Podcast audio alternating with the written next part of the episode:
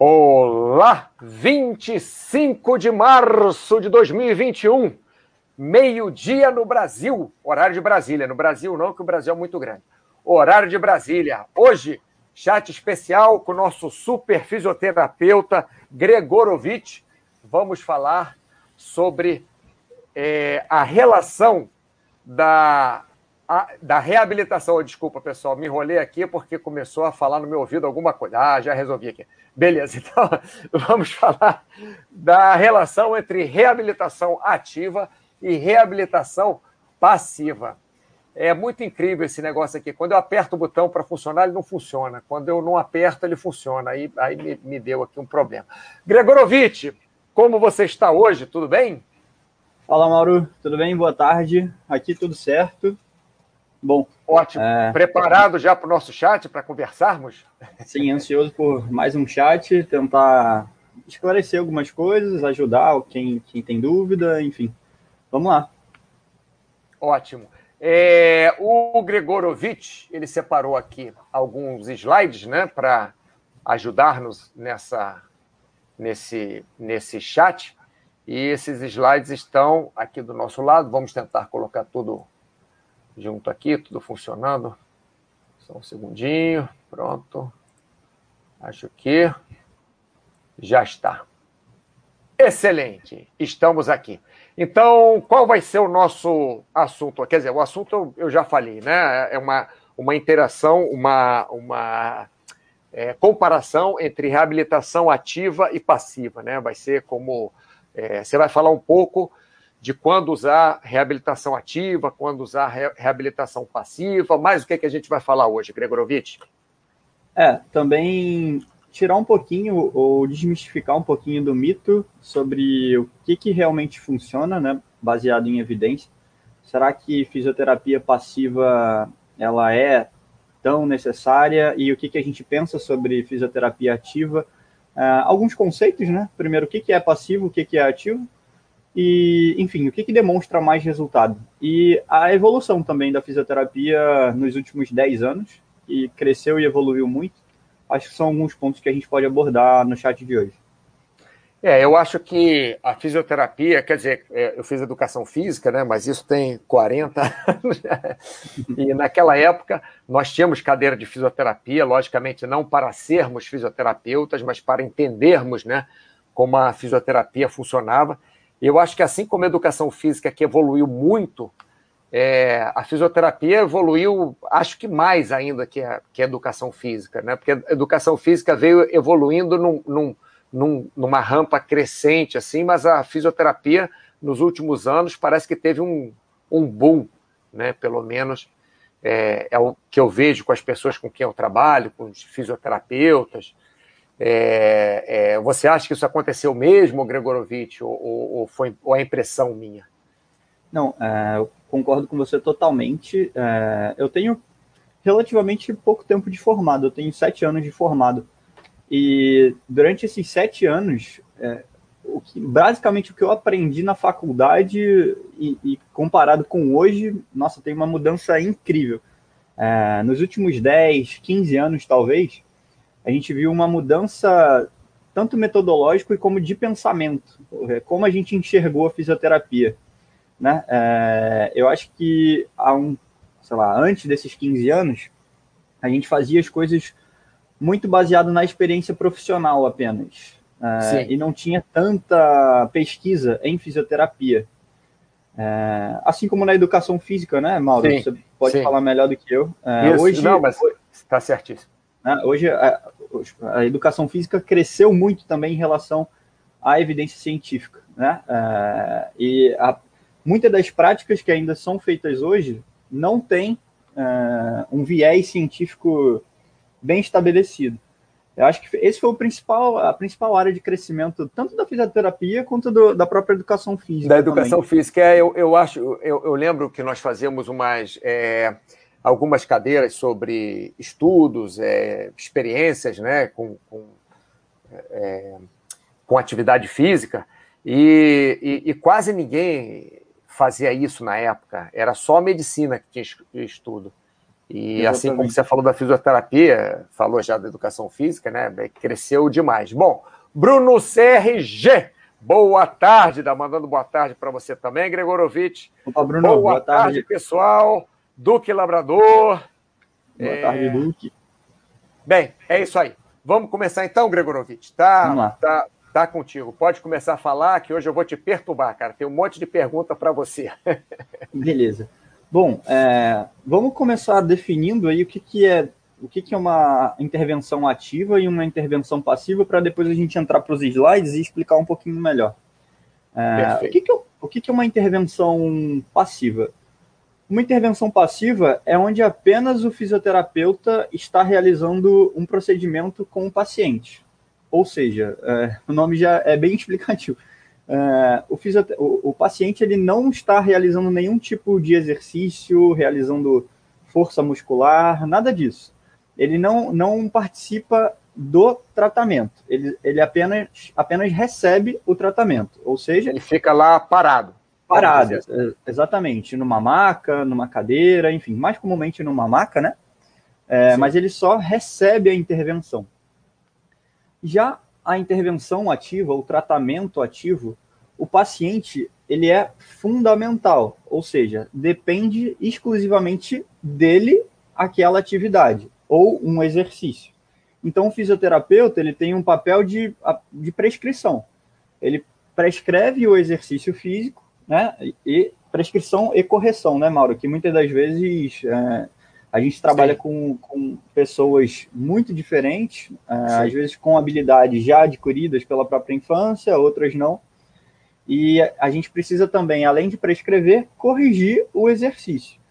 Mas o paciente ele é praticamente 90% responsável pela aquele, pelo acontecimento da atividade em si, né? É... É, quer dizer, então na, na, na ativa é, tem um direcionamento, na passiva o paciente não faz basicamente nada, fica ali parado e é manipulado ou, ou aplicam no paciente algum tipo de tratamento, seria isso, né? E, no, e na ativa, o paciente que participa ativamente, logicamente, como o nome diz, mas o, o paciente é que faz a força, faz o movimento, faz o, o, o necessário para o tratamento ser feito. Então seria isso, né? Perfeito, Mauro. É basicamente isso. É, eu não sei se as pessoas têm dúvidas do que, que pode ser considerado passivo ou ativo. É, eu pergunto isso porque na minha prática clínica, eu às vezes eu vou passando alguns exercícios e eu pergunto, ah, isso é ativo ou passivo? Só para o paciente ter essa noção. Então, eu posso até citar algumas coisas que são confundidores, né? É, alguns exercícios, por exemplo, é, um alongamento, ele é ativo ou passivo? E aí depende. Eu posso pedir para o paciente alongar de forma ativa, então eu prescrevo lá um alongamento, né? Ou Sim. eu posso alongar de forma passiva, certo? É, é, isso é bem comum, principalmente em esporte, né, Mauro? Você que tem, tem, experiência aí. Sim, é, sim. Então isso depende. Mas, por exemplo, uma ventosa. Uma ventosa é um tratamento extremamente passivo. passivo. Uma manipulação que a gente observa tanto na quiropraxia, na osteopatia, é passivo. Uma liberação miofacial também é passivo. Né? Então, esses são alguns exemplos de tratamentos passivos. E um ativo é você solicitar, por exemplo, um agachamento, né, um nórdico, um, sei lá, um búlgaro, um Copenhagen, enfim. Exercício. É, Diga. Qualquer país desses aí que você solicita. Qualquer é. cidade, país, lugar do mundo. Sim, seria é, é, mecanoterapia, por exemplo, né? Exercícios, é, é movimentos. Exatamente. É, ótimo, muito bem. O, o, Gregorovitch, eu acho que o Vitor Rezeg deve ter muita dúvida que ele não Pô. entende disso, não. Aqui, o Vitor ele tem que estar aqui participando. não, o Vitor ele fez na, na no sábado o chat comigo, mas falando de kitesurf. O negócio dele, ele já deixou fisioterapia. O negócio oh. dele é kitesurf. Ele falou que agora, quando ele recebe os pacientes dele, uhum. ele fala: Ih, você está com lombalgia? Você está com. Ah, você fez cirurgia cruzado anterior? Ah, não, não, não tem problema. Faz kitesurf que resolve. Ele faz assim. ele tá... O Vitor tá mandando... é outro patamar, outro patamar. tá aqui, ó. O Vitor está dizendo também, Gregorovitch, ainda tem o ativo, ativo assistivo. assistivo Perfeito. Para confundir um pouco mais. Isso aí. Isso. É muito comum o ativo assistido para aqueles pacientes, é, não só, tá? Não só os neurológicos, mas é muito comum os pacientes neurológicos que têm um grau de força muito diminuído Sim. e ele não consegue realizar uma amplitude de movimento completa por falta de força, não é por deficiência articular. E aí, um dos trabalhos do fisioterapeuta é ajudá-lo a, a, realizar o arco completo de movimento com o auxílio ali da nossa força extrínseca, né? É, o meu pai fazia muito isso, quer dizer, o fisioterapeuta do meu pai, Serginho, ótimo, é, trabalha lá com a nossa equipe já há mais de 15 anos. É, meu pai, ele, por causa da diabetes, né, perdeu sensibilidade na, nas pernas, movimentos. Meu, meu pai tem bastante idade, vamos dizer assim. E o fisioterapeuta dele é, trabalha muito com, com passivo, com ativo assistido, né? É, quer dizer, meu pai faz até um certo ponto e ele, e ele pega e dá aquela ajudazinha, né, para, como você mesmo falou, terminar o, o, o movimento, por exemplo. Exatamente. E, ô, ô Vitor, não ri não, rapaz, é sério. tá rindo aí. Mas vamos lá, Gregorovitch. Vamos. É, é, sobre o slide, ô Mauro, eu acho que até uma coisa legal da gente falar. Sim. É, mas depois, tá? Não sei, aí você, você que manda aí no. Quando que a gente vai colocar isso? Sim. Uh, ou fazer um outro chat sobre isso também, que é sobre fisioterapia respiratória, cara, principalmente para aqueles pacientes que saem de internação prolongada, porque entra também um pouco nesse passivo e ativo. Mas, enfim, eu só levantei a bola, aí você pensa, tá? Ah, beleza. Vamos fazer o seguinte: se der no final, gente, vou anotar aqui, se der no final, a gente fala beleza. sobre fisioterapia respiratória, que, que é até interessante. Eu já, é. eu já fiz um chat uma vez sobre, só sobre respiração, uma respiração em geral. Não... É porque, como a gente está em época de Covid, também tem, sim, eu recebo um sim. paciente é, que saiu de uma internação prolongada, enfim, mas é uma, um papo para depois, talvez. Ah, vamos excelente. Lá. Mas vou, vou anotar aqui. Então vamos lá. Botar é. Seguindo alguns protocolos, né? Vamos lá, a gente sofreu uma lesão aqui hoje, uma lesão muscular, tá? Vamos colocar uma lesão muscular, porque aqui muita gente pratica esporte no site, né? É até um incentivo à prática de esporte. E, sei lá, você estava pedalando, não sei, Mauro, qual é o esporte mais praticado na Baster? É, é o pedal mesmo? Eu acho que é pedal. Eu acho que é, em termos de, de volume é o pedal, porque esses, esses ciclistas são loucos, cara. Os caras saem e ficam seis horas pedalando. Não dá, não dá pra você comparar com nada mais. então vamos lá. É, é o pedal.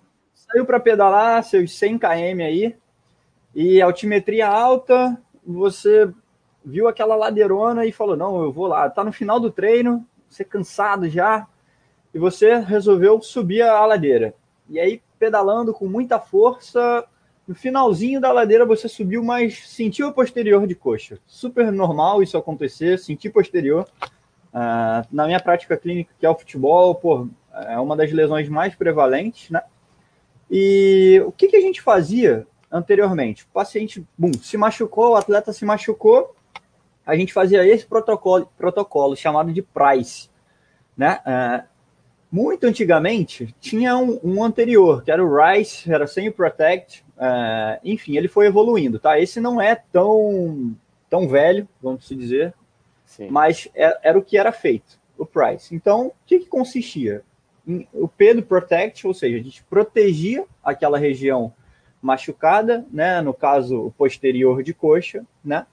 O REST, ou seja, a gente pedia para o paciente não é, gerar carga para aquele músculo, ou seja, o posterior de coxa, pedir para não fazer a extensão do quadril, né, não fazer uma flexão do joelho, a gente pedia um repouso. Um repouso aí de 48, 72 horas. Isso era, era muito variável de acordo com o sintoma que o paciente apresentava, tá? Certo. É, a gente utilizava também ice, o gelo. Então, a colocação de gelo por sete dias. Né? Nós fazíamos isso, porque pela literatura, um pro, o processo inflamatório ele pode variar de 7 a 10 dias para reparo tecidual. Então, a gente utilizava o gelo por sete dias, né? Talvez até mais, dependendo do caso.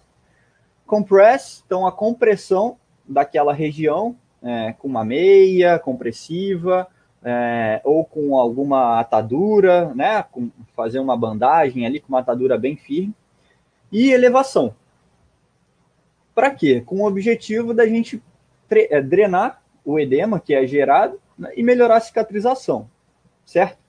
Então, esse era o, era o protocolo que nós utilizávamos é, para uma lesão aguda, um, um, trauma, seja um trauma, seja uma lesão muscular, enfim. Diga, Mauro, Posso fazer uma, uma pergunta aqui? Vai lá, vai lá. É, se quiser acabar de falar, como você quiser, eu posso perguntar depois também. Não, pode ir, pode Mas, ir. Então, beleza. É, é, na, na minha época, utilizava o RICE, né? A gente é. era assim, ah, machucou articulação, ligamento, o que quer que seja, contusão, é, muscular, o que quer que seja, machucou articular, fora fratura, logicamente, né? Mas articular era era rest, né? Era, era descansar, você tinha que ficar, como, como você falou aí, de, de 7 a 21 dias, né? No, dependendo da, da lesão que você tinha. Gelo nas primeiras Primeiro na, nas primeiras 24 horas, depois passou a ser nas 48 horas, depois passou a ser 72 horas, e depois ficou aquela história: ah, gelo funciona, mas talvez não funcione. Às vezes funciona, às vezes não funciona. Isso. E a compressão é que eu sempre tive. É, é, como é que eu falo? Eu sempre tive um, um problema com essa compressão, porque é, às vezes incomodava muito. Eu acho que a compressão, a elevação não, a elevação, beleza, porque evitaria o edema, né, teoricamente, ou evitaria é, é, o excesso de edema, né? Ou como é que eu vou colocar isso? Diminuiria o, o, o aumento do edema. Não sei se eu estou falando português correto, mas uhum. para ficar menos pior, vamos dizer assim, inchar e inchar, né? Mas essa, essa coisa de, de comprimir é, não, não faz mal se você comprimir demais o, o local da, da lesão? Isso. É, vamos lá, vamos um por um, né? Sim, é o que eu falei um monte. é, em relação ao gelo, é, o que, que, hoje a gente sabe sobre o gelo? O gelo é muito controverso, Mauro. É, a gente ainda não chegou em uma evidência que, que nos dê suporte para afirmar com, com clareza, né? A gente nunca tem certeza quando a gente fala de ciência, porque ciência não é para ter certeza. Parece estranho essa frase, mas se você tem algo que é irrefutável, então não tem ciência, né, Mauro? É, em relação a gelo, né? O gelo, ele não serve para edema. Isso é um grande mito que as pessoas elas aprendem ou acham, até alguns profissionais, eles aplicam o gelo com o intuito de diminuir o edema. Só que a aplicação do gelo não é para diminuir edema. Isso é uma das coisas que são bem que, que é bem fundamentado, tá? Interessante isso, certo? É, então, pô, para que, que serve o gelo, né?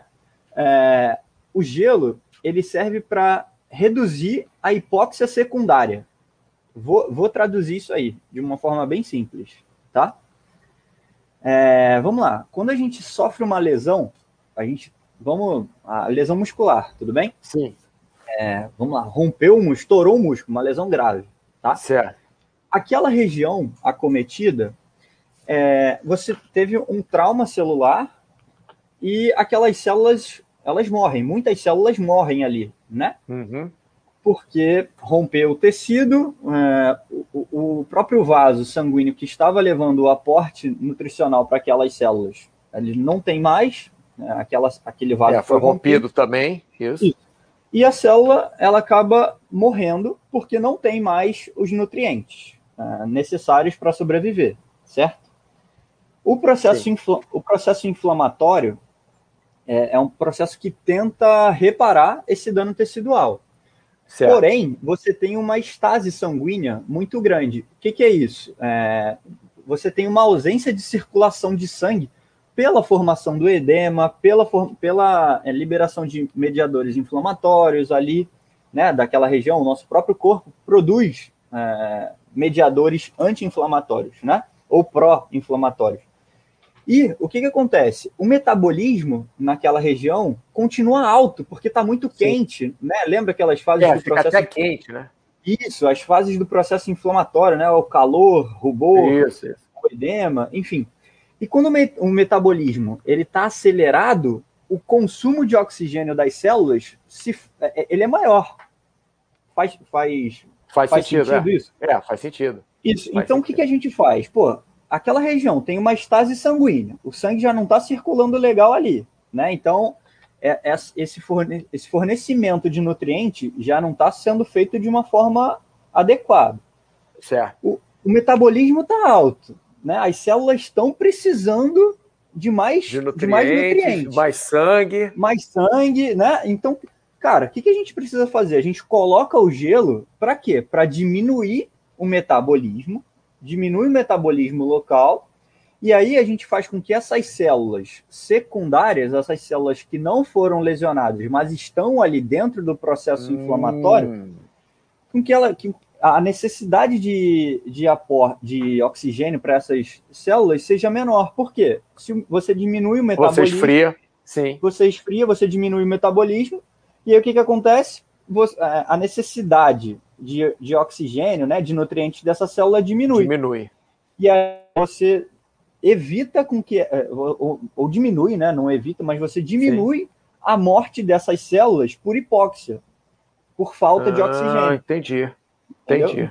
Então, esse Entendi. é o. Muito, muito interessante isso, porque o gelo, é, ele. É, a, é, como é que eu vou falar? A gente aprendia, né, que o gelo, e, e, é, e é como, é, como, entre aspas, sabedoria popular, que o gelo evita a inflamação.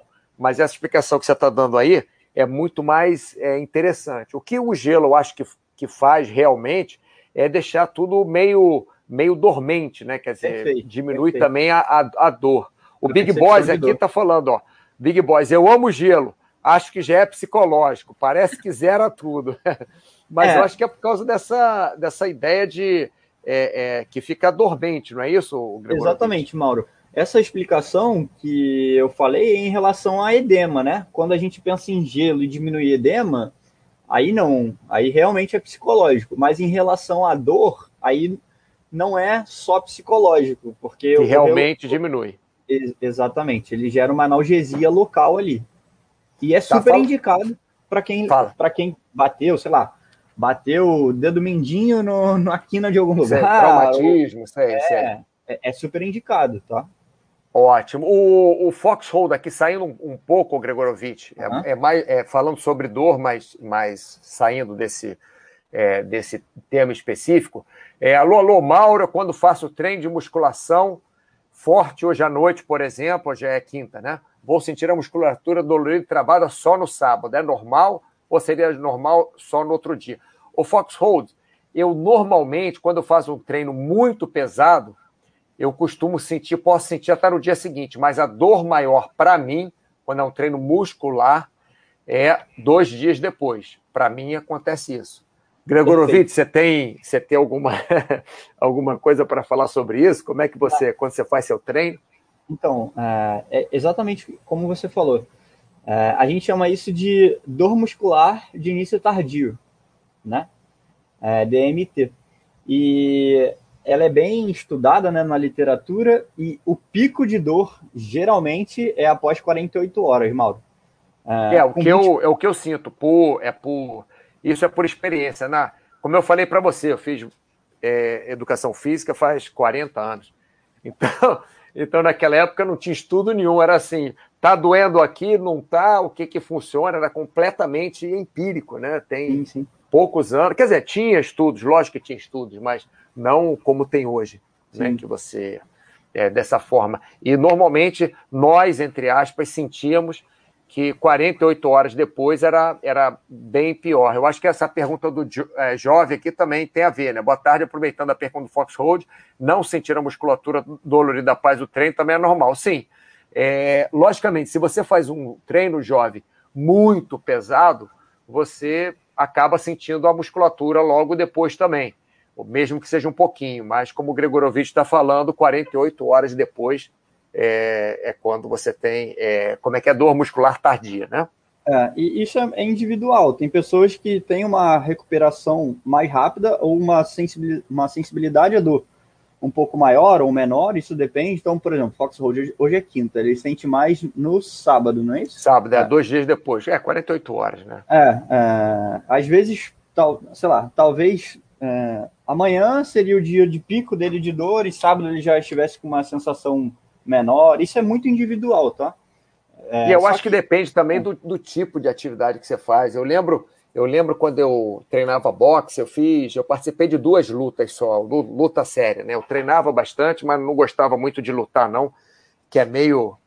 É, na minha cabeça não bate muito bem ficar tomando pancada na cabeça o tempo inteiro, né? É mesmo com proteção e tal. Mas eu, eu lembro que depois das lutas, assim, no dia seguinte, eu estava moído e ficava aquela dor até uns três ou quatro dias depois. E aí a, e a, Normalmente, dois dias depois eu sentia num treino normal, mas quando era luta, não sei se pelo estresse, não sei, pela pancada toda também, que poderia ser, né?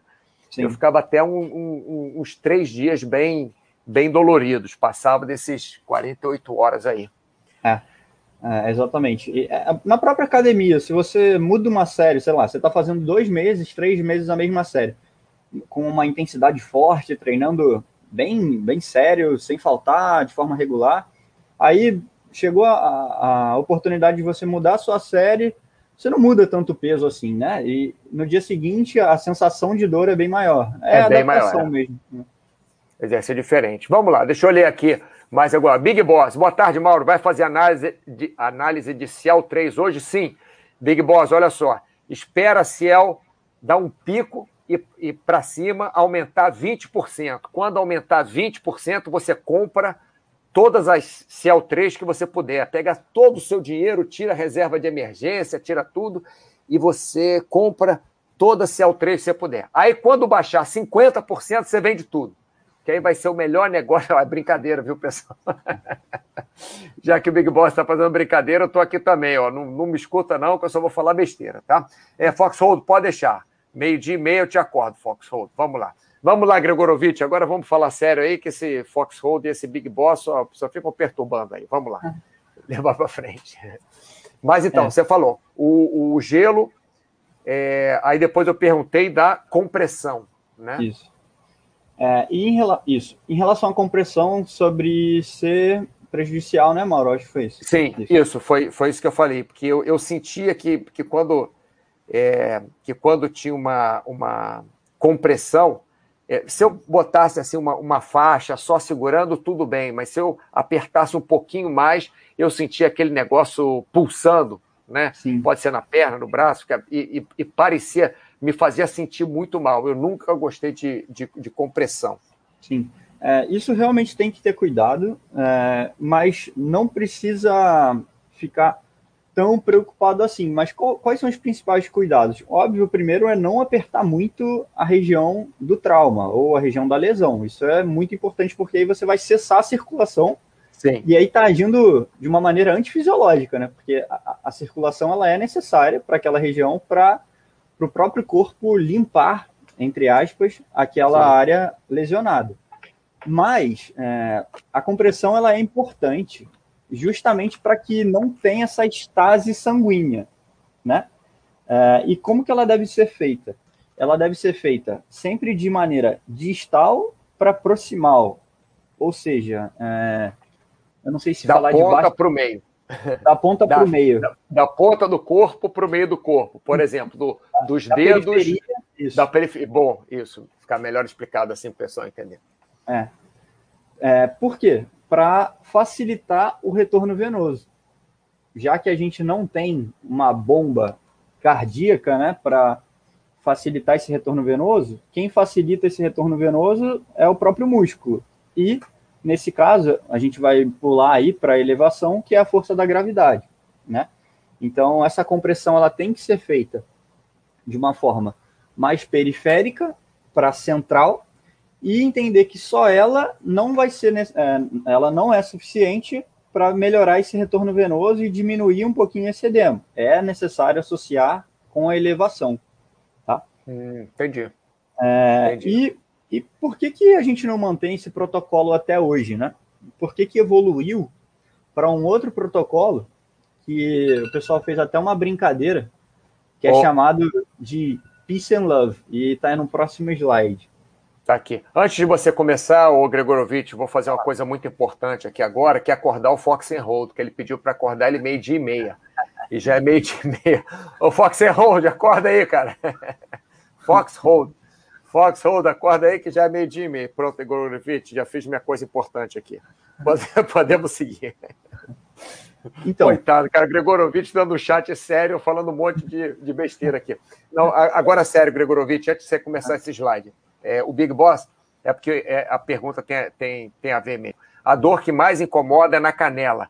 Passo às vezes o dia inteiro com a meia de compressão. Tá errado matter? Eu acho que depende qual é o tipo de dor, né, Gregorovitch? Se é de é canelite ou. É, não, não entendia isso, entendeu, cara? Eu entendi mais ou menos, não sei. Big Boss, assim... explica, explica melhor pra gente aí. Mas, mas diz aí, diz aí, Gregorovitch. É, enfim, sobre meia de compressão, também é, é, um assunto polêmico, entre aspas, porque ainda não é, não é bem fundamentado, mas é, fizeram uma pesquisa sobre percepção, né? E a gente sabe que percepção é muito variável. E demonstrou bons resultados em percepção de dor, né? E principalmente edema. E em relação a edema, vai, vai entrar no mesmo princípio, do, mesmo critério lá que nós colocamos, que ainda é utilizado, tanto no Price quanto no Peace and Love, a compressão, é, a compress, né, ali do o C do Price e o C do, do Peace. Isso. É, também é utilizado. Agora, em relação a dor e meia de compressão na canela, eu acho que é muito subjetivo. Hum, tá mais para doesn't matter. Não vou falar que tá errado, mas tá mais para doesn't matter porque uh, não sei, pode, não sei o que o que, é essa dor. É, nem ele sabe o que é a dor. Geralmente incomoda um pouco na próxima corrida. Quando usa meia, a dor diminui muito no próximo treino. Bom, é, Bom. apesar de sofrer com canelite, apesar de sofrer com canelite, pode ser uma canelite ainda não bem tratada. É, mas é aquilo a gente, eu já falei várias vezes isso com, com o Mauro sobre placebo, né? Sim, é, sim. É, sou, conversamos muito, né, sobre é, Eu não sou contra placebo, só sou, é, só, eu sou contra a incentivação do uso do placebo, ou colocar o placebo como linha principal de tratamento. Agora, também não sou louco de falar, ah, não use o placebo se você se sente bem. Isso é uma estupidez, né? É, é você está sentindo bem e não faz mal, né? Tem essa também. E Exatamente. não faz mal, né? Porque você usa a é meia, é... usa a meia e a dor diminui, cara, continua utilizando a meia, mas não coloque na meia a expectativa para acabar com a, com a canelite. Com problema, não sei, né? é, não, com problema, não sei o que, que ele. Você precisa de alguns meios, mais, algumas intervenções mais eficazes para você gerar o problema para você diminuir o é, problema. Sabe? Diminuir, isso, isso. Beleza. Então vamos lá. Peace and Love. Isso. É, e aí houve uma evolução do Price para o Peace and Love. Você pode ver que muitas das coisas se repetem, né? Como o Protection, a própria elevação, o Compression. Algumas coisas mudaram, né? Perdão, e mudaram para melhor. O, vamos, vou destrinchar aí o que, que mudou, né? O primeiro é avoid anti-inflammatories, ou seja, é, existe muito a cultura do caramba, tô com dor, vou tomar um anti-inflamatório. Né? E isso, Mauro, infelizmente, é, até sem consultar um médico. Né? Sim, Às vezes tem muita gente... gente que toma, rapaz. Exatamente. Sem consultar um médico, anti-inflamatório não precisa de receita para você comprar na farmácia. E aí você vai estar tá com. Você tá com dor, vai lá e bum, toma o anti-inflamatório, né? É, isso é muito ruim por alguns fatores. O, o, primeiro é tomar medicamento sem uma acompanhamento do médico, sem... né? Exatamente, esse é o principal fator, né?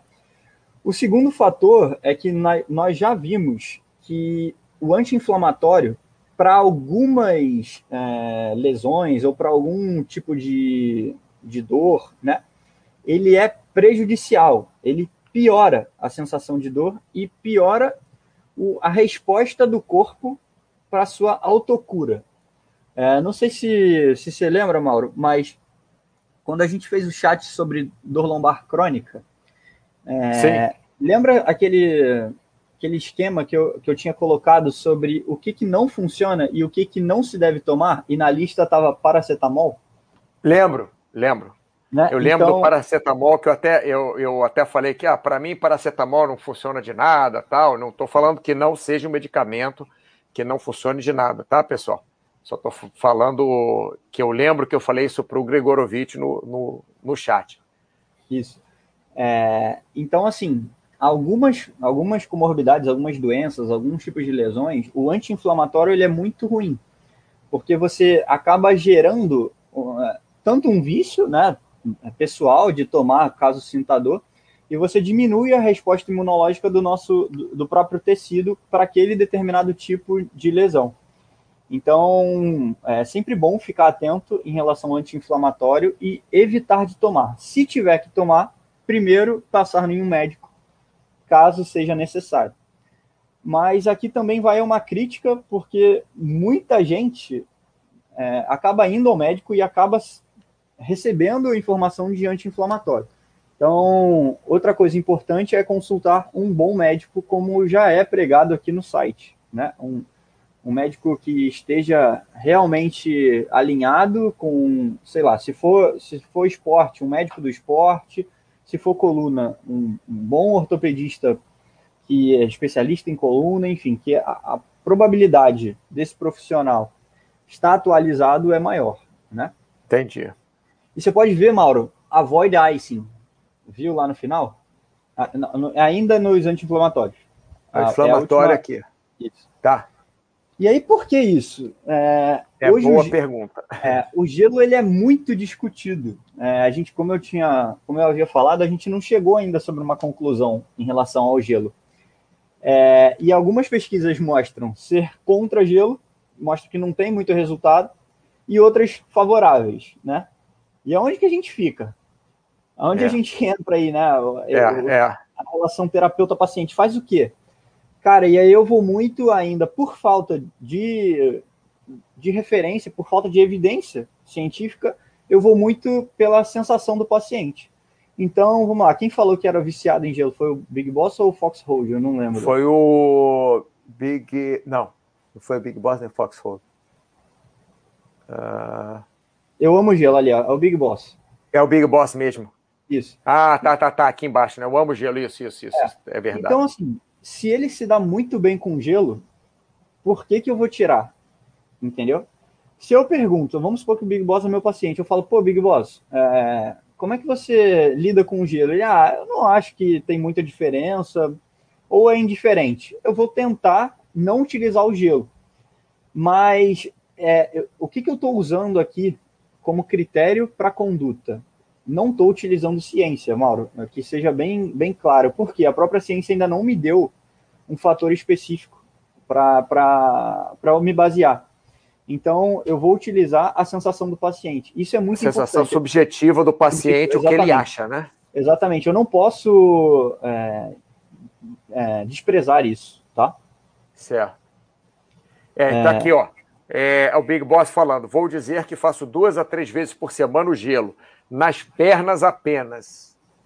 É tá. isso, Big Boss. Se, se não faz mal e você acha que faz bem, beleza. Quando luto, brinco até na piscina, na piscina de gelo. Nossa, mas eu não vou entrar numa piscina de gelo nunca na minha vida.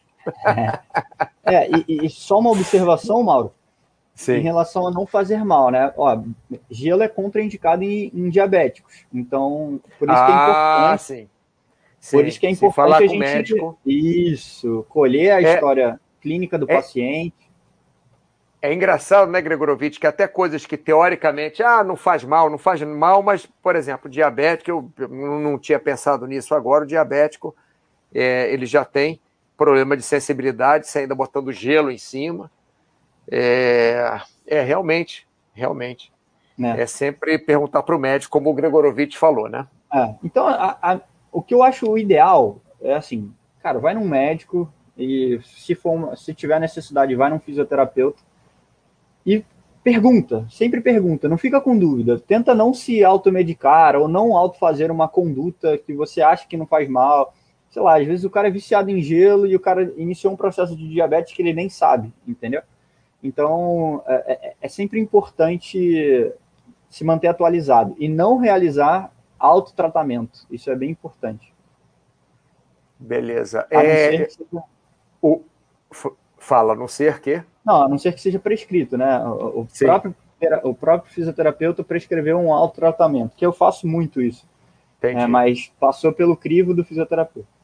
Entendi. O, o, o Gregorovich, você acabou de falar que é bom ir no, é, por exemplo, no médico, no fisioterapeuta, em algum profissional para tratar, né? Para não ficar escuro. Mas, por exemplo, no caso do AKSC aqui, jogo é. tênis, estou sofrendo de epicondilite lateral o AKSC, eu estou sofrendo de epicondilite medial, que há mais de um ano aqui. O negócio está brabo.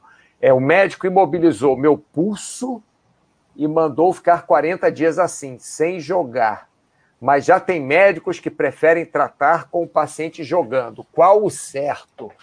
É. Vou jogar essa bomba para você, Gregor. É, vamos lá. É uma, é uma bomba até ética, né? Mas vamos lá. É, a KSC... É, por isso que eu estou jogando para você. É. Obrigado, Mauro. Gente boa demais. então, é, eu não vou... Eu não te conheço, né? Não sei absolutamente nada sobre você. O intuito aqui nem é esse também, fazer consultas online, mas é, eu também não vou entrar no mérito do que deveria ser feito no teu caso específico e também não vou é, entrar nesse conflito aí com o teu médico. Mas vamos lá, na, na minha prática clínica e os médicos com quais eu trabalho, a gente preconiza não imobilizar?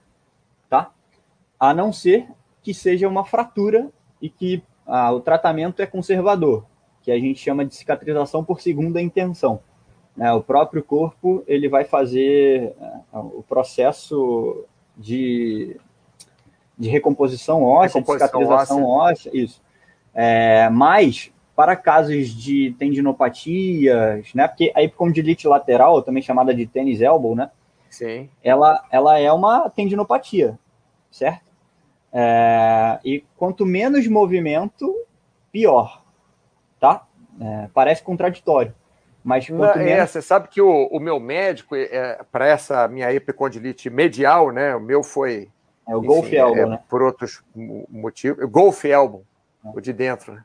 É, Mauro, você é um cara chique, né, cara? Você joga golfe, é um Imagina, pior, pior que foi no túnel de vento. Eu dei uma, eu dei uma pancada, é, é aquele negócio de não tratar direito, né?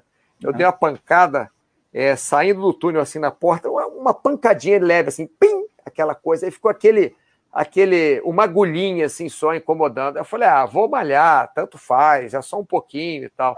E acabou que não é que me impeça de fazer nada, mas fica incomodando porque eu não parei para tratar. Agora eu, eu parei, né? O último.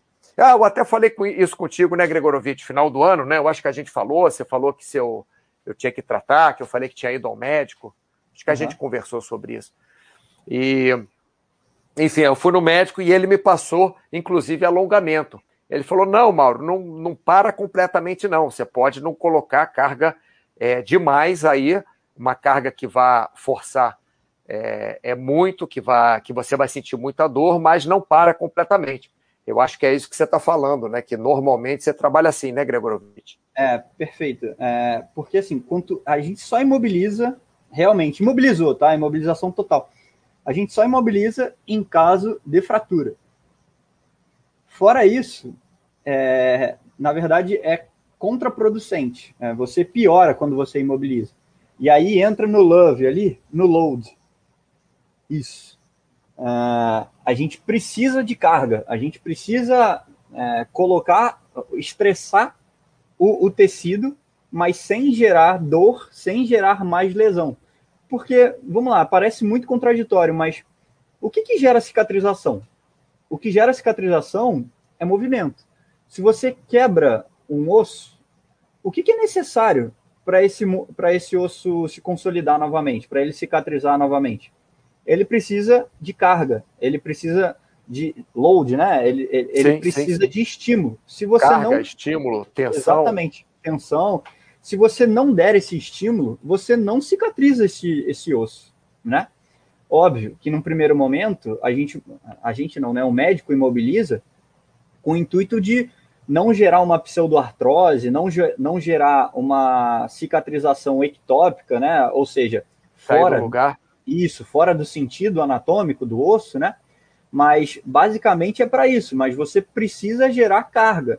Então, se você tem um, um, um dano tecidual, um, um, dano tendinoso, né? Uma tendinopatia, por exemplo, e você imobiliza, você está indo contra o efeito fisiológico do teu próprio corpo e contra as principais evidências científicas né, a, a, a nossa área ela está evoluindo para que tenha melhores resultados, né? Então, certo. se você imobiliza, uh, enfim, você é não, não está dando para o seu corpo o que ele necessita exatamente para curar, né? Exatamente. E aí a importância de procurar sempre um bom profissional, seja médico ou fisioterapeuta, né? Porque quando ocorre divergência entre entre condutas, se o paciente é meu, cara, eu vou e, poxa, me dá o telefone do médico para a gente poder discutir, entendeu?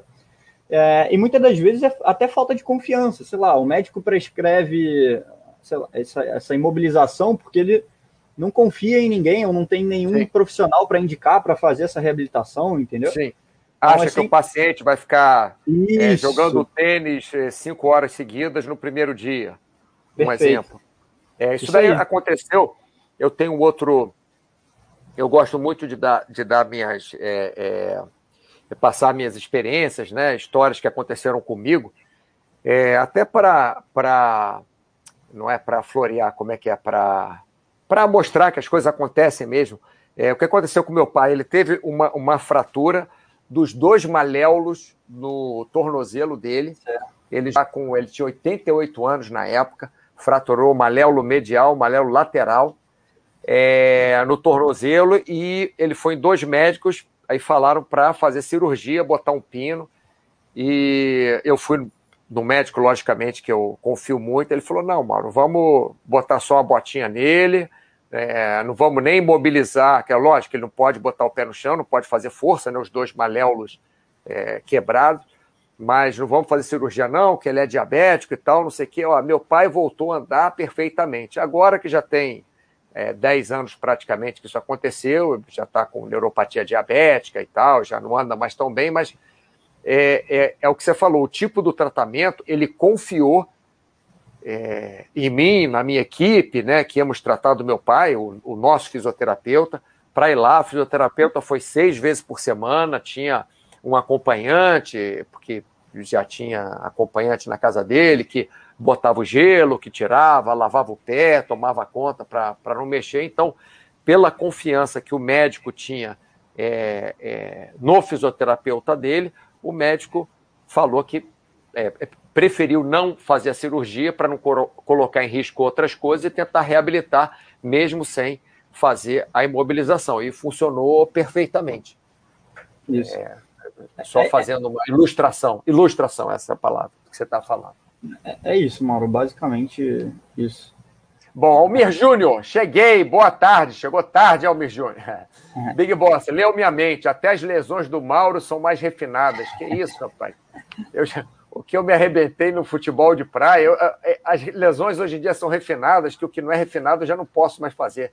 Jogar vôlei, luta boxe, jogar futebol de praia, eu não, eu não posso mais, porque eu tenho tornozelo, joelho, ombro, tudo arrebentado. Por isso que é refinado. Vamos lá, Vitor Rezegue, concordo, evito imobilização ao máximo. Salvo alguns casos em que cabe recomendar imobilização noturna, concordo, desta a sua favor. É, o que, que, você acha de imobilização no, noturna, Gregorovitch?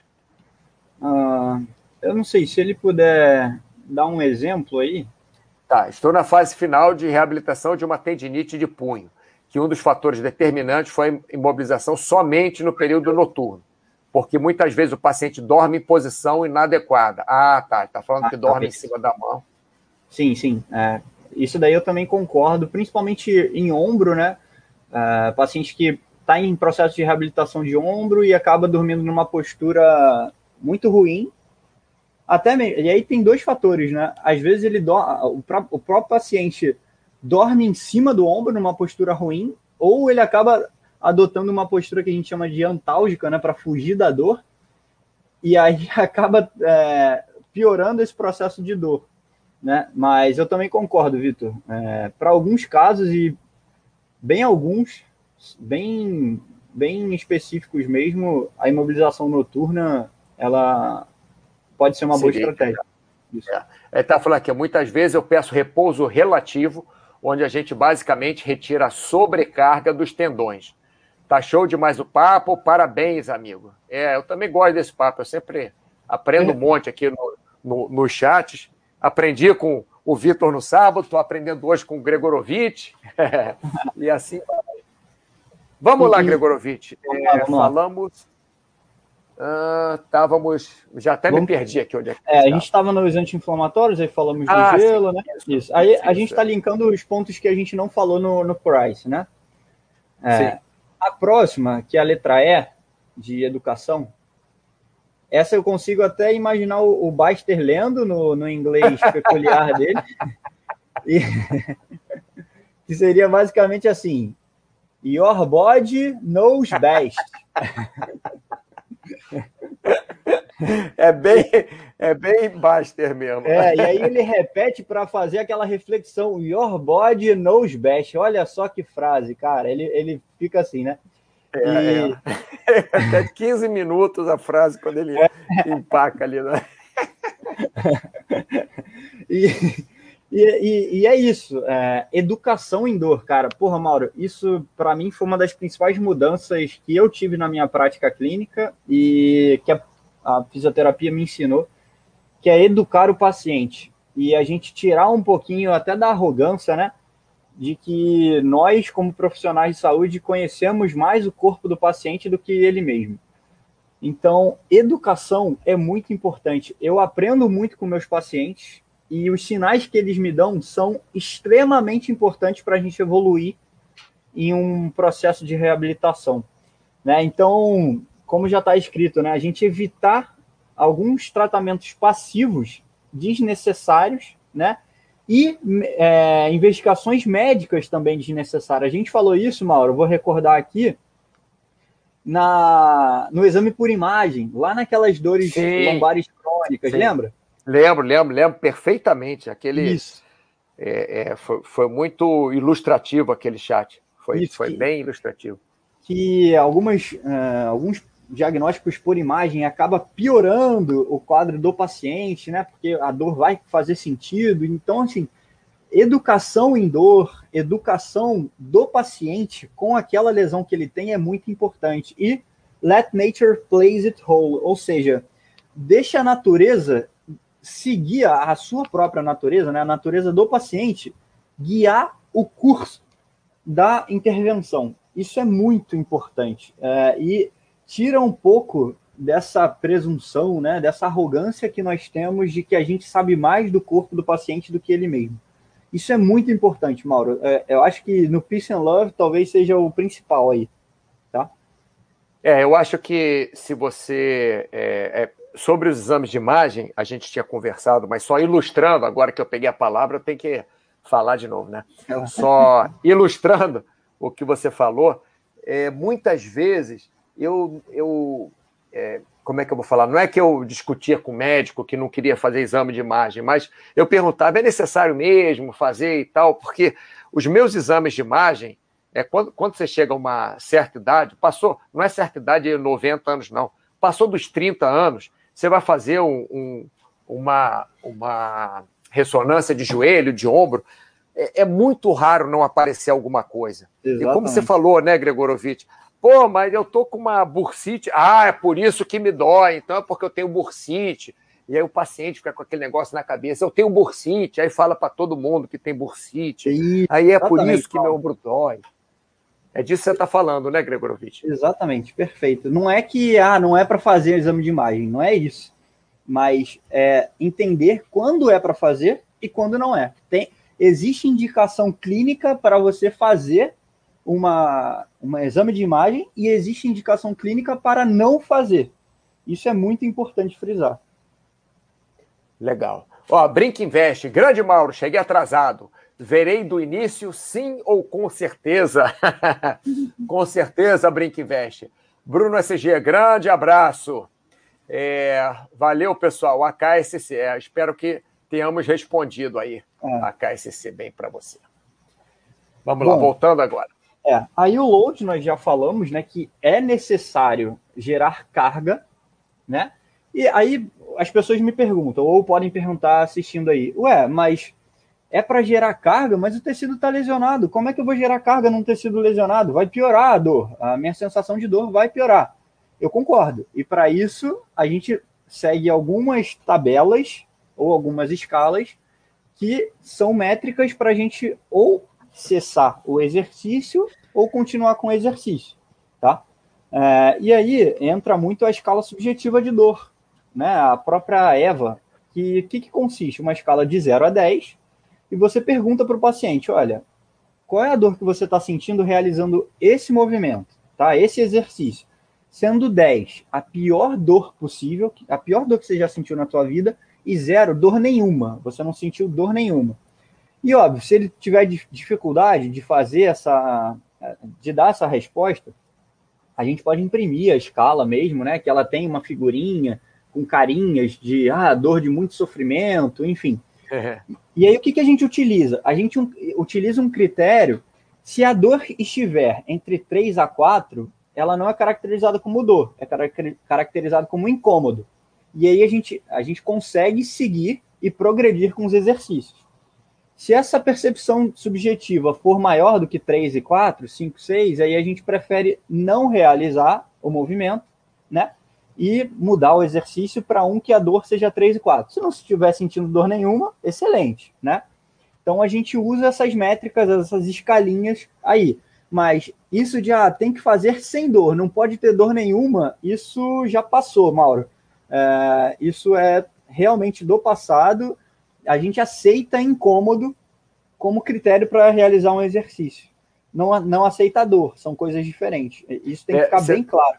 Você sabe, Grigorovitch, que é, meus dois últimos acidentes que eu, que eu. Meus dois últimos, meus dois acidentes sérios que eu tive de, de snowboard, um eu fraturei a escápula e o outro eu perdi dois ligamentos aqui do, do, do ombro.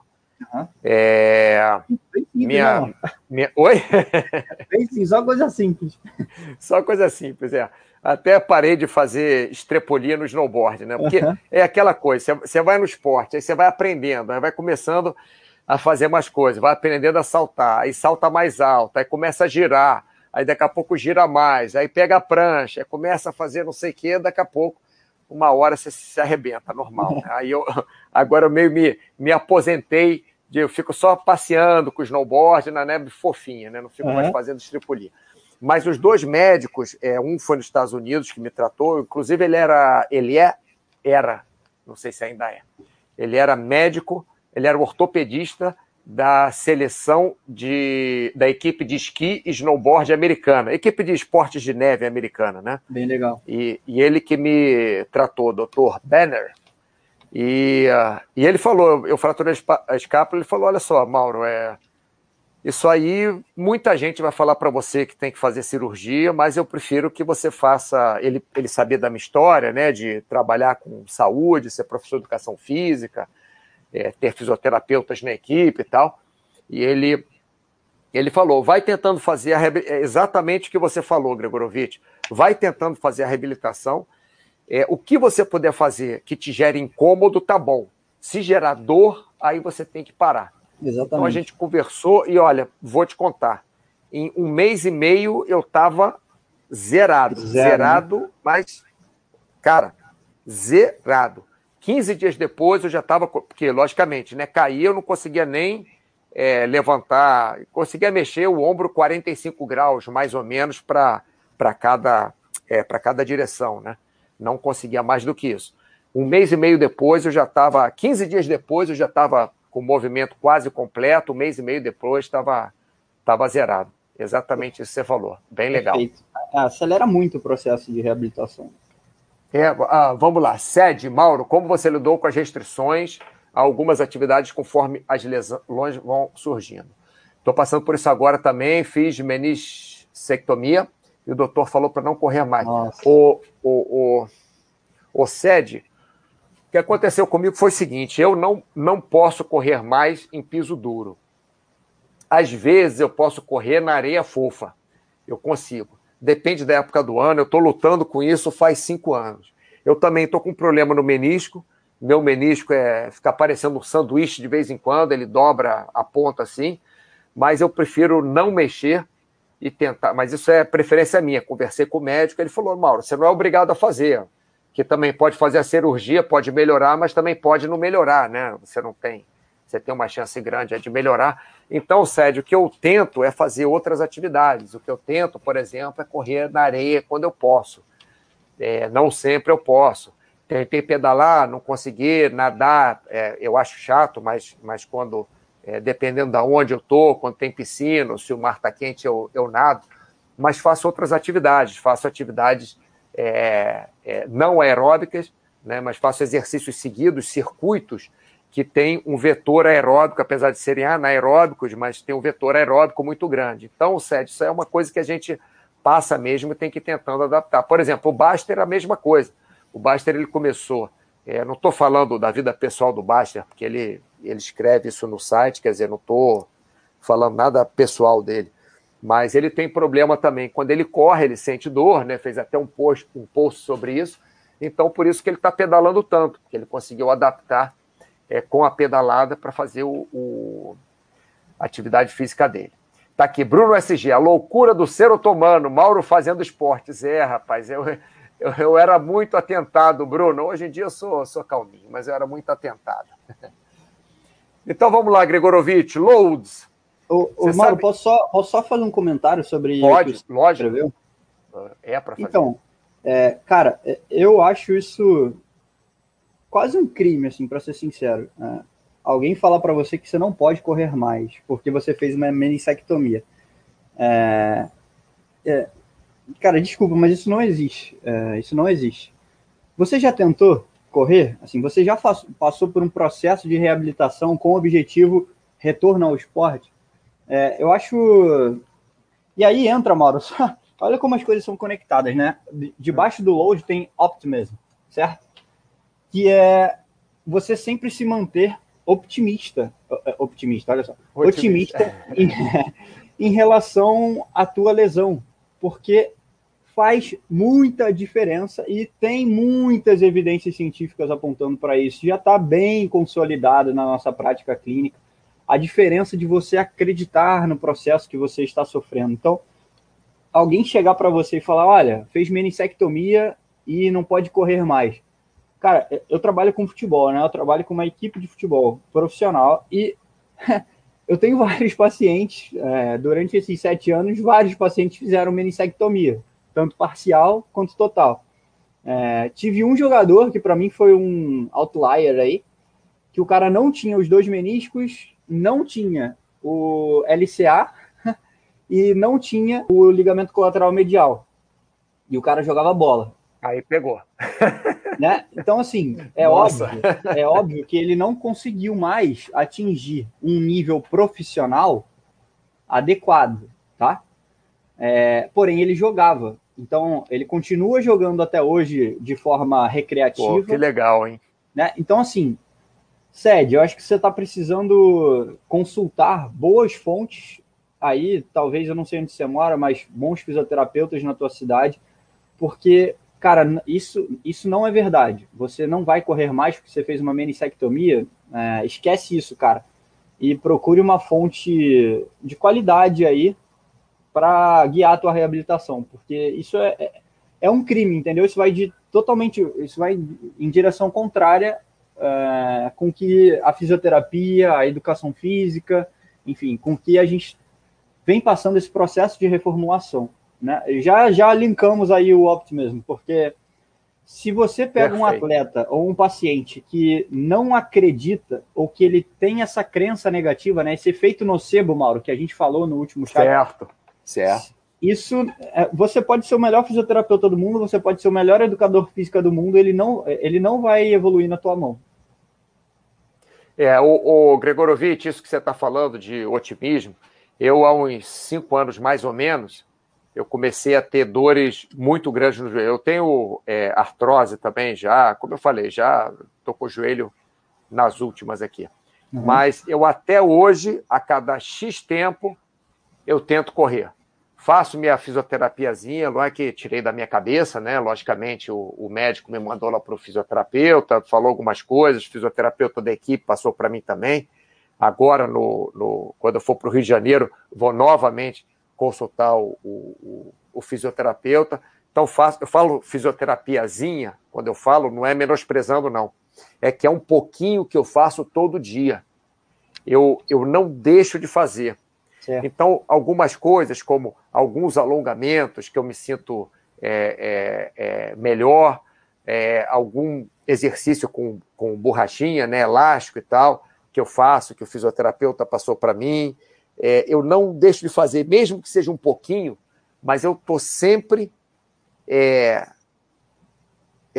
correndo atrás, sempre tentando, nunca desistindo. É, em é, set, é, janeiro, fevereiro, em março agora, não sei se foi final de fevereiro ou foi início de março, que eu voltei a correr 10 quilômetros na areia fofa. Fiz 10 quilômetros e 400. Eu não fazia isso há uns 10 anos e com o joelho doendo. Mas é. numa dessas, entre aspas, janelas que eu consegui melhorar, porque, logicamente, a gente não é todo mundo que consegue correr 40 quilômetros. Eu nunca corri mais do que 12 quilômetros na minha vida, nem tive paciência, sei lá.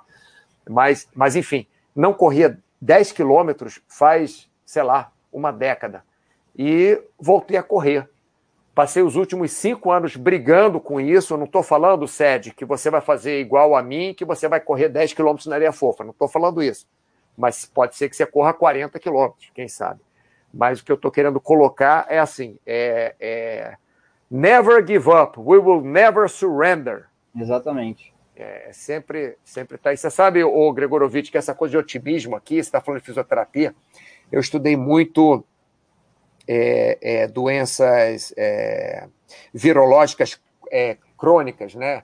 É, AIDS, hepatite, e tinha um trabalho em hepatite C, que eles era um trabalho só observacional, eles faziam só um questionário, uma, uma pergunta, né, não um questionário, antes das pessoas começarem o tratamento.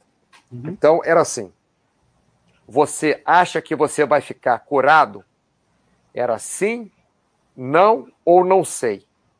Aí eles dividiram. É, é, o não sei eles tiraram. E ficaram só com o grupo do, do acho que não e o grupo que acho que sim.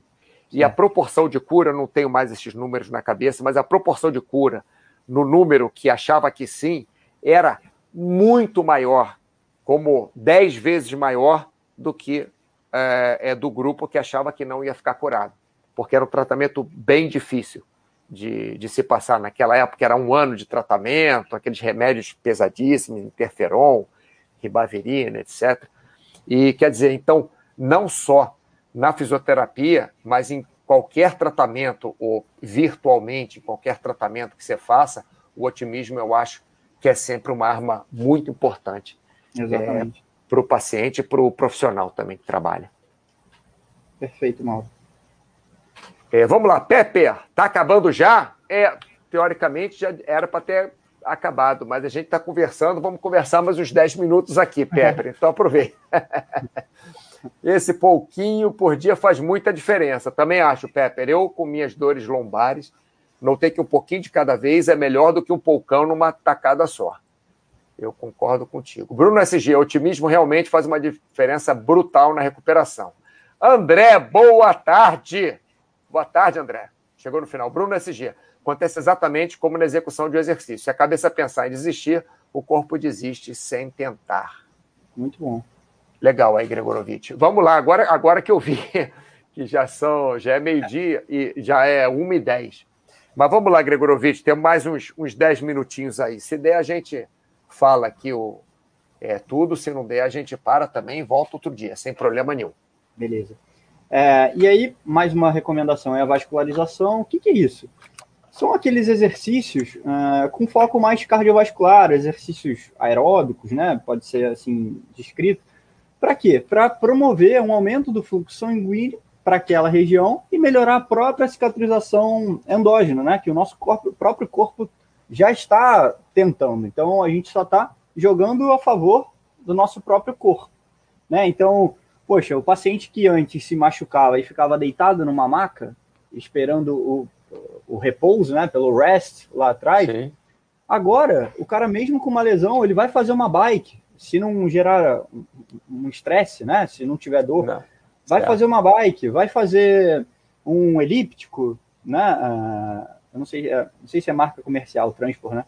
É, não, não, Transport é, é, é, elíptico, que a gente falava antigamente, era Transport. Ah, elíptico é, é, em português, é tra Transport era é, inglês, aí virou Elliptical. Mas, ah, eu pensei que fosse a marca. Não é marca, não, não, não, não é marca, não. Então vai fazer um elíptico, entendeu? Vai fazer algo na piscina, uma vascularização com baixo impacto ali, que não vai gerar tanta dor. Então, olha como mudou isso, né? A gente saiu de rest para já exercícios aeróbicos no D1 pós-lesão, por exemplo, tá? É, e o, o último, que é o principal, é o exercício. A gente precisa fazer exercício, seja de mobilidade, seja de ganho de força, seja proprioceptivo, enfim, a gente precisa fazer exercício para se recuperar. Por isso, a total importância do tratamento ativo em relação ao tratamento passivo. Então, isso quer dizer que a gente vai desconsiderar o tratamento passivo? Não, o tratamento passivo ele é considerado, mas ele tem um nível de importância muito menor. Tem muitas clínicas, por exemplo, que sei lá, o cara está começando agora, montou o espaço dele, e ainda não tem dinheiro para investir num equipamento de laser, num equipamento de ultrassom que o que funciona realmente é bem caro. Mas será que precisa? Né? Se o cara não lida com um atleta é, de alto desempenho, alto rendimento, né, que vai ter ali uma comissão te cobrando para o retorno, não vai ter o empresário, patrocinador, para um paciente comum, um cara que é um desportista amador, Será que ele precisa daquilo? Talvez ele dando as orientações necessárias, o próprio corpo vai ajudá-lo a gerar esse processo de cicatrização. E como que qual, qual, é a tua principal função ali? Prescrever exercício. Esse é o fundamental. Esse, aí é o diferencial, entende? Então, exercício é sempre a nossa base, é sempre o nosso pilar. O que vem depois são coadjuvantes, né? E aí entra. que vem depois auxilia. Auxilia. Exatamente. Tratamento gente... ouro é o exercício. É, o gold standard, né? O padrão ouro ali, é, basicamente é o exercício, né? É, Excelente.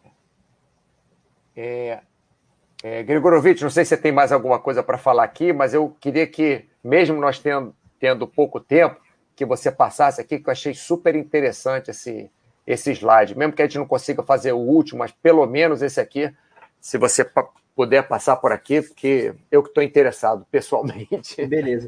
É, esses são cinco fatores, porque o que, que, a gente vê hoje, algo que dá muito dinheiro, Mauro, dá muito dinheiro é, falar sobre quiropraxia, osteopatia, falar sobre ventosa, é, kinesiotaping, tá? Óbvio, para algumas coisas funciona, tá? Tem boa evidência científica que vão fundamentar a tua prática. Mas para a maioria dessas coisas que eu acabei de falar, dessas intervenções, é, a gente não tem uma fundamentação. E a gente entra ou no efeito placebo ou enganação, enfim. É, leia como quiser, tá? Certo. Mas vamos lá, o próximo slide é até uma ventosa, né? Que eu até coloquei aí como provocação, que foi um é. estudo que pegou paciente com dor lombar crônica a utilização de ventosa efetiva, a técnica correta de utilização da ventosa, e ventosa sham, que é uma ventosa falsa, ou seja, você só aplica ali uma leve pressão só para o paciente achar que a ventosa está ali, mas não é a técnica preconizada de aplicação da ventosa, né? E aí o resultado final é que não houve alteração significativa ou relevante, né, da prática de ventosa, a prática correta para ventosa sham, a ventosa falsa ali. Então, assim, demonstra que o efeito placebo ele está lá, né? E então, para que, que eu vou usar isso se não tem nenhuma diferença? Utilizar ventosa para paciente com dor lombar crônica, por exemplo. E aí, muitos dos praticantes, esse, esse estudo ele saiu do forno agora, né? Acabou de ser publicado semana passada, se não me engano. E pode ver que é um Instagram, né? Que é Fiz em Reumato, vou dar até o crédito para os caras, fazem um trabalho excelente. Legal. E aí, muita, muita gente, muito fisioterapeuta que faz isso, ah, que utiliza a ventosa na prática, né? Como recurso principal ali, os caras colocaram, ah, mas isso, o, o paciente se sente bem, é, e quando você, quando o paciente se sente bem, isso tem uma interferência no, no resultado. Tá, mas aí existe um conflito ético muito importante, Mauro. Vamos lá.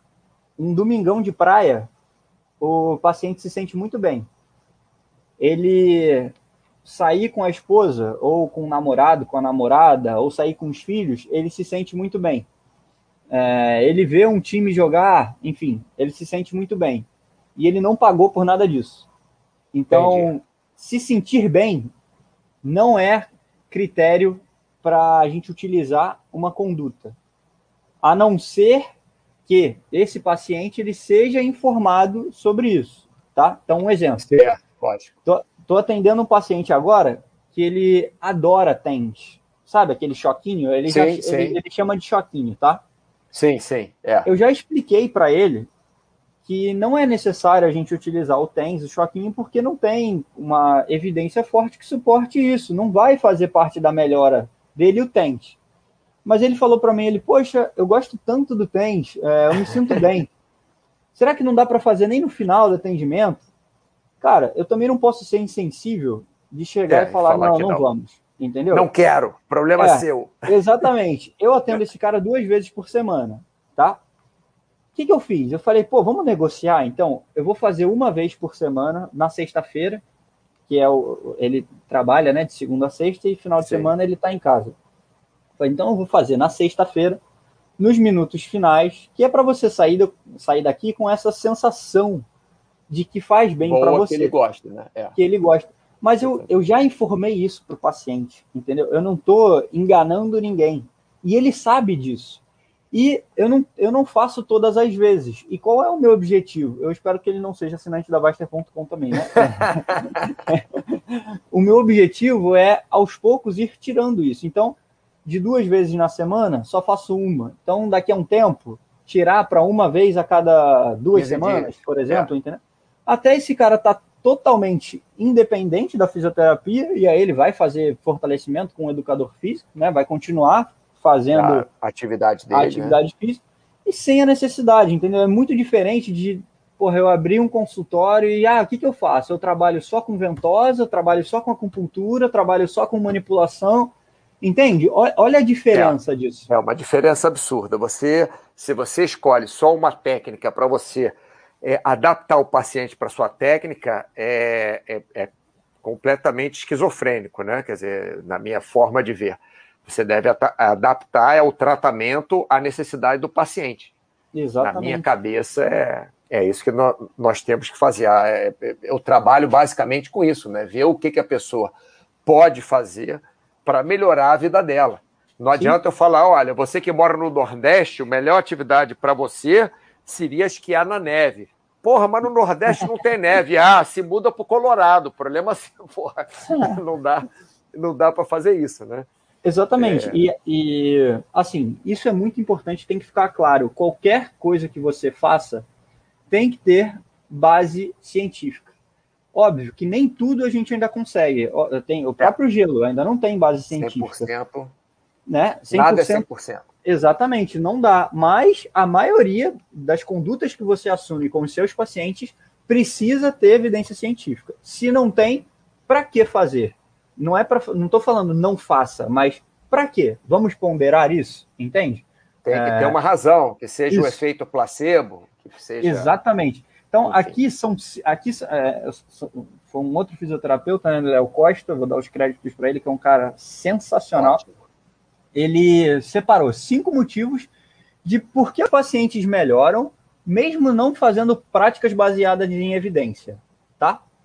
Então vamos lá, cinco motivos. São simples e são autoexplicativos. Primeiro, a recuperação natural da doença, da doença. Tudo tende a se resolver, mesmo sem a sua intervenção. Pode ser que não resolva 100%, mas pode ser que diminua, tá?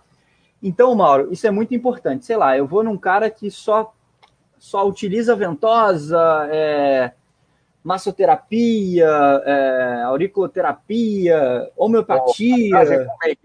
Aproveitando aqui, ó, do Bruno SG, aquelas pomadas para dores têm evidência científica, curiosidade. O cara Aí, só. Evidência só científica para quê? Sei lá, deve ser para passar De... pomada. cara, eu trabalho, eu trabalho com futebol. Você vai me ver entrando em campo com água gelada e spray milagroso.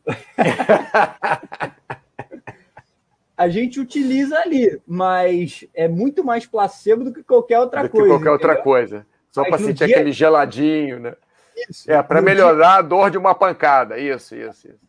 Cara, pode ser o efeito placebo imediato ali de, cara, botei essa, esse, essa pomadinha, esse spray aqui, Melhorou. e deu um alívio mas é. a longo prazo a gente não utiliza isso no consultório, na prática clínica eu não pego, ah, hoje eu vou passar pomada e vou fazer Dia o que da pomada. Fazer. É, isso não existe, cara, isso não existe. É, o é, recomendável, todo Quando mundo eu fazia Muay Thai também, todo mundo falava para passar na era Tiger Gel, agora é bem gay, mas era Tiger Gel, sei lá, o negócio cheirava. Eu, sabe o que, é que eu acho, Bruno? você fica tão, tão tonto com aquele cheiro da, da pomada que você nem sente mais nada. Eu acho que é isso, cara. Aquele negócio fede horrores, cara. É. Nossa Senhora. Bruno, para ser simples com você, né? Você quer uma resposta. Não faz diferença utilizar ou, ou utilizar ou não usar.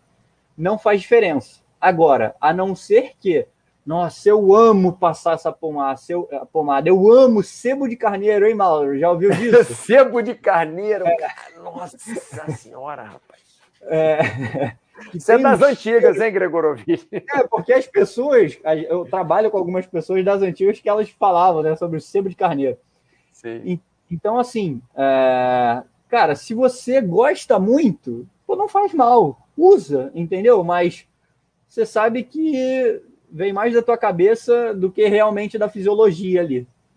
É. Agora, Gregorovich, você sabe o que acontece, né? Tá chegando a gente Chega a hora de acabar o chat, aí o pessoal começa a perguntar. É. Ficaram meia hora calados. Agora, Pepper, a acupuntura é mais efeito placebo também ou ajuda mesmo na circulação sanguínea na área com lesão?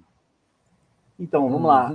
Cara, a acupuntura ela tem um viés científico muito importante, porque ela é totalmente. Vai, o pensamento da acupuntura é totalmente diferente da medicina orient, é, ocidental, né? A medicina oriental, ela tem muitas, é, como é que eu posso dizer, muitas afirmações, Mauro, me ajuda aí. Muitas, muitas é. afirmações é, diferentes da fisiologia que nós conhecemos. Muitos caminhos. Nós, muitos caminhos, isso. É, então, que não são fisiológicos. É. Isso. Então, sei lá, o fígado está relacionado com a dor de cabeça, o rim está relacionado com a dor na ponta do pé, enfim. E Pepper, você tem que concordar que isso é muito difícil da gente fazer um estudo sobre isso. Porque é. tem pouca evidência. Então, é. tem esse viés científico. Como é que a gente vai fazer essa, esse estudo, né? Se a própria teoria já não tem uma fundamentação. Ah, mas o paciente melhora. E aí a gente entra nesses cinco aspectos aqui que o Mauro pediu para falar, né? Isso, isso. Por que melhora? Cara, a recuperação, o primeiro aspecto é a recuperação natural da doença. Você já teve, provavelmente, você já sofreu algum trauma, sofreu alguma lesão que você não procurou um médico, não procurou um fisioterapeuta e a, a lesão melhorou um pouco. Cura ela, sozinho. Né, ela não, pode ser que ela não resolveu, mas ela melhorou um pouco. Isso é o curso natural da doença. Ela, o nosso corpo ele é, tem mediadores inflamatórios endógenos para tentar melhorar. Né? É, é, é, da, é, nosso, é da nossa fisiologia. Então, esse é o primeiro ponto. Então, se você for lá na acupuntura, uma dor X, e essa dor melhorou ah, depois de um tempo, pô, será que foi a acupuntura ou foi o curso natural da doença? Entende? A gente não tem estudos científicos de boa metodologia que comprovem que a acupuntura faz essa, essa mudança. Melhora. esse desfecho, né, tão significativo, tá? O segundo ponto é a regressão para a média, ou seja, o ponto fora da curva tende a retornar para a média. Então é. vamos lá. E aí tem aí é uma crítica aos próprios estudos científicos. A gente vê muito estudo com um N muito pequeno, né? O que, que isso significa? O que, que é o N, né? É... Número de pacientes. O número de pacientes Estudados. reduzidos. Estudados. Você concorda que existem pacientes que eles são eles vão apresentar resultado fora da curva por qualquer motivo, a gente ainda não sabe, por qualquer motivo pode apresentar. E se você tem um N muito pequeno, a relevância estatística desse achado é muito grande. Então você acaba achando que, caramba, ah não, olha aqui, ó, teve 30%. Poxa, mas o N é pequeno. Três. Uma... Eram 10 pacientes. É, exatamente. Então, assim, porra, você não pode levar isso a sério, porque vai existir é, resultados que você não estava esperando. Então, quando você aumenta esse N, pega um N muito grande, esses resultados eles vão se tornar é, irrelevantes, Mas, porque eles, eles são é, é, é, aquele P negativo, né? Ou aquele P que a gente despreza, entende? Isso, é, isso é estatístico. É, o terceiro ponto é o paciente bonzinho, ou seja, é aquele cara que foi em você, né? E você é um cara super atencioso, você é um, um, fisioterapeuta, um terapeuta super atencioso que está ali. Isso é muito importante, tá? Não estou falando que não é para ser, mas o cara ele fala que, te, que melhorou só para te agradar, ou então é aquele assim, ah, de 0 a 10 ele chegou com a dor 8 no teu consultório. E aí, depois de 10 sessões, ou 5 sessões, 20, sei lá, quantas você achou que fosse necessário, ele chega, ah, não, melhorou sim, hoje eu tô achando que a dor é 6, 7. Cara, essa intervenção, será que foi eficaz? O cara chegou com uma é, dor 8, chegou saiu 8, com uma dor... tá em 6, 7. 6, 7. será que melhorou realmente? Assim, se ele ficasse em casa, talvez. É, entende? É o paciente bonzinho. E aí você sai achando que não, é, todo mundo está falando que está melhorando. Então, assim, minha intervenção tem, tem fundamento, né? O 4 é o que a gente já discutiu aqui, que é muito interessante, é o efeito placebo, que é quando um tratamento falso produz uma melhora real. Essa melhora ela existe, tá? Mas o tratamento é falso. Então, eu brinco muito com cerveja, né? Eu não bebo cerveja, mas quem bebe é, é, muito fiel, né, Mauro? Eu não sei, eu acho que o Mauro também não bebe. É, é eu bebo muito pouco, raramente. Então, mas, por exemplo, quem bebe Brahma não bebe Taipava. Ah, né? sim. É, não, isso. Nossa senhora, é. Meu Deus do céu. Isso. Mas, cara, se você pegar o conteúdo da, Ipa, da Itaipava e despejar na embalagem da Brahma e embalar tudo direitinho como se fosse nova, e o cara beber, ele vai achar que, porra, é a melhor cerveja do mundo, entendeu? Então é um efeito placebo. Ele tá tomando, tá tendo resultado positivo de, pô, tá tendo prazer em tomar a Itaipava fake, ou a Brahma fake, né? Sim. Mas, porque ele toma acreditando que é Brahma. Que é Brahma, é isso, isso. Ou acreditando, é... que é, ah, acreditando que é aquele gosta. Exatamente. E, e, Mauro, eu descobri agora, olha que péssimo exemplo que a gente deu aqui, né? Um site, um, um chat de saúde a gente falando de cerveja, mas beleza. Cerveja. Somos excelentes profissionais. Vamos lá. É, e o 5 é o viés de memorização. Isso passa mais para aquele cara que fala: não, mas minha, na minha prática clínica isso melhora, tá? Por quê? A gente se lembra muito mais dos sucessos do que dos fracassos, né? A história triste ninguém conta, Mauro. Ninguém quer contar a história triste, né? A história então, você quer esquecer, né? É, exatamente. Então, pô, passou um monte de gente no teu consultório, você não lembra aquele cara que aquele ou aqueles aqueles pacientes que não melhoraram ou que chegou na tua clínica foi uma, duas sessões e nunca mais voltou sem nem, te dar, sem nem te dar satisfação. Isso é muito estranho, entendeu? A gente não lembra disso. A gente só lembra dos casos positivos. Então estão aí cinco motivos do porquê, mesmo você não utilizando prática baseada em evidência, do porquê teoricamente, né, ou entre aspas, os pacientes melhoram. Muito interessante. Isso aqui eu achei super interessante, Gregorovich. Vamos né? lá, antes da gente acabar, que já, tamo, já passamos do tempo muito aqui. White Rabbit. Minha experiência com a acupuntura foi bem. Olha, olha só, é, prestar atenção no que o Gregorovich falou, né? Agora, olha aqui o testemunho do White Rabbit. Minha experiência com a acupuntura foi bem essa mesma. Tinha dor no pescoço, fui fazer 10 sessões, meio que para ver qual é a da coisa. Até melhorou um pouco. mas parar por uma hora no meio de um dia agitado, música calma de fundo e aquela coisa toda, bem cara, capaz perfeito. de ter mudado sem as agulhas. White, perfeito, cara. Esse exemplo aí pode favoritar, porque isso é. foi perfeito, perfeito. É. É... Muito, muito bem colocado, né, Gregorovitch?